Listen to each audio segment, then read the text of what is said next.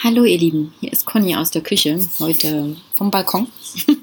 ihr könnt es vielleicht hören anhand des Vogelgezwitschers. Mm, mein Thema, weshalb ich mich bei euch melde, ist heute, dass wir ganz genau hinschauen dürfen, mm, worauf wir wie reagieren.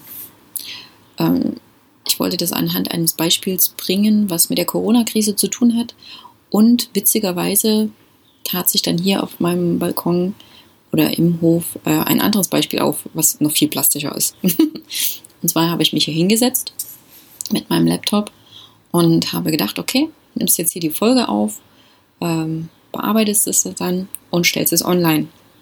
Und was passiert? Irgendjemand stellt irgendein Baugerät an. und ähm, ich denke mir, das kann doch jetzt nicht wahr sein, oder? Und in dem Augenblick konnte ich schon über mich lachen, weil ich bin nicht ärgerlich auf denjenigen, sondern ich bin ärgerlich auf mich im Sinne von, ich kann jetzt nicht das, was ich mir gerade so schön ausgemalt habe, ausleben. Jetzt hatte ich zwei Möglichkeiten, mindestens. Entweder ich gehe rein und mache es da, wollte ich nicht.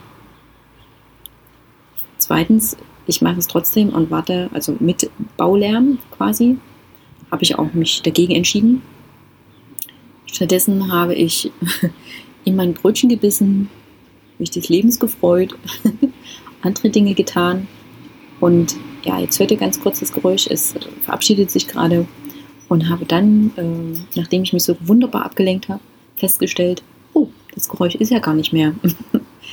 und ähm, ich bin mir sicher, es hätte noch viele andere Möglichkeiten gegeben. Auf jeden Fall dadurch, dass ich bei mir bemerkt habe, ich reg mich ja gar nicht über den auf, sondern ich reg mich über mich auf. Indirekt.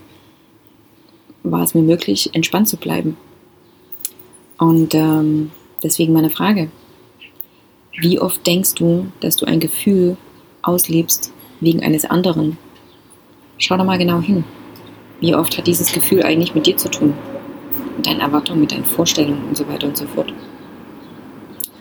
stell dir mal was zu trinken hin, denk mal drüber nach. Ja. Und wenn du findest, dass es spannend wäre oder gut wäre, dich selber besser zu verstehen, damit du andere viel entspannter gegenübertreten kannst und diese auch annehmen und selber auch verstehen kannst, ja, dann melde dich bei mir. Ne?